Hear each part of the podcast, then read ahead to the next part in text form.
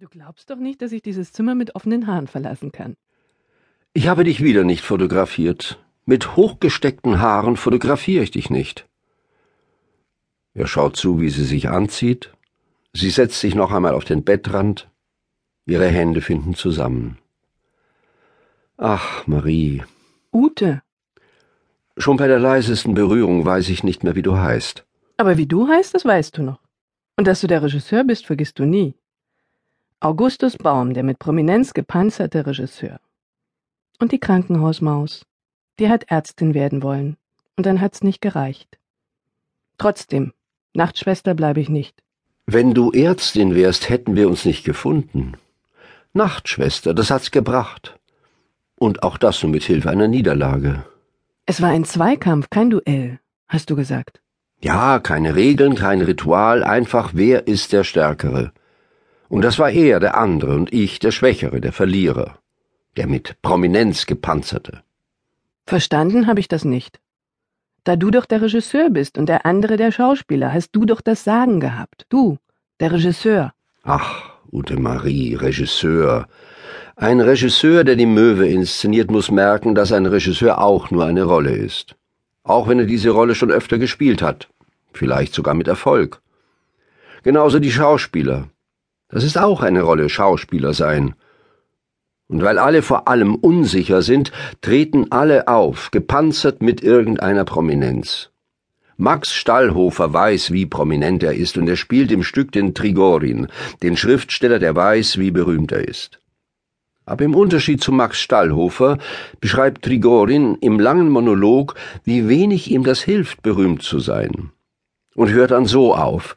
Eigentlich bin ich doch nur ein Landschaftsschilderer. Alles andere ist verlogen, verlogen bis ins Mark. Verstehst du? Wie sagt ein berühmter Schauspieler diesen Satz? Sagt denn wirklich so, dass die Leute verstehen, eigentlich bin ich nur ein um Beifall bettelnder Schauspieler, alles andere ist verlogen, verlogen bis ins Mark? Vorher hat er als Trigorin gesagt, an seinem Grab wird man sagen, hier liegt Trigorin. Ein guter Schriftsteller. Aber Turgenev war besser. Wird Max Stallhofer das so sagen, dass man hört, eigentlich bin ich ganz wacker, aber Kinski war besser. Darum ging der Kampf. Wie spricht der zur Spitzenklasse gehörende Max Stallhofer den Satz, eigentlich bin ich so und so, alles andere ist verlogen, verlogen bis ins Mark? Zu wem sagt er denn das?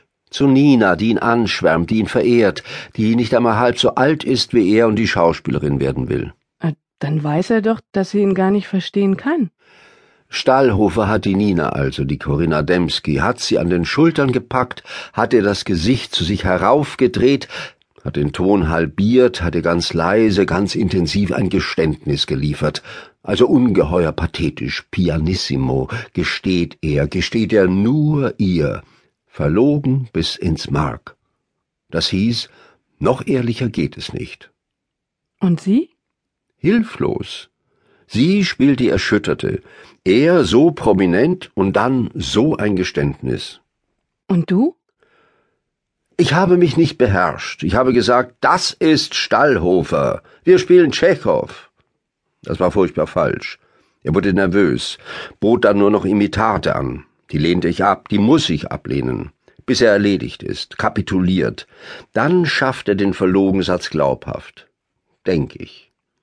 Aber auf einmal wird es dunkel, ich merke noch, dass ich zu Boden gehe. Nicht stürze, ich sinke, sinke ins Dunkel. Aber in diesem Dunkel blitzt es noch. Mehr als einmal. Ich denke noch, schade. Und fühle mich leicht, ganz komisch leicht. Und Anton Pavlovitsch, das denke ich auch noch. Anton Pavlovitsch. Dann ist Schluss. Anton Pavlovitsch? Wer ist denn Anton Pavlovitsch? Oh Kind. Es wird Zeit, dich zu entführen. Anton Pavlovitsch. Ich bin mit ihm per Du. Ja, und dann wach ich auf, hier in einer Klinik. Und Max Stallhofer, hat mir Lydia nachher gesagt, habe sich, als ich da lag, über mich gebeugt und habe gesagt, das tut mir aber leid. Und das sei, sagt Lydia, ganz und gar glaubhaft gewesen. Also haben wir es Max Stallhofer zu verdanken, dass wir einander gefunden haben? Beziehungsweise meinem K.O. dass ich umgefallen bin, in die Schwärze versunken bin.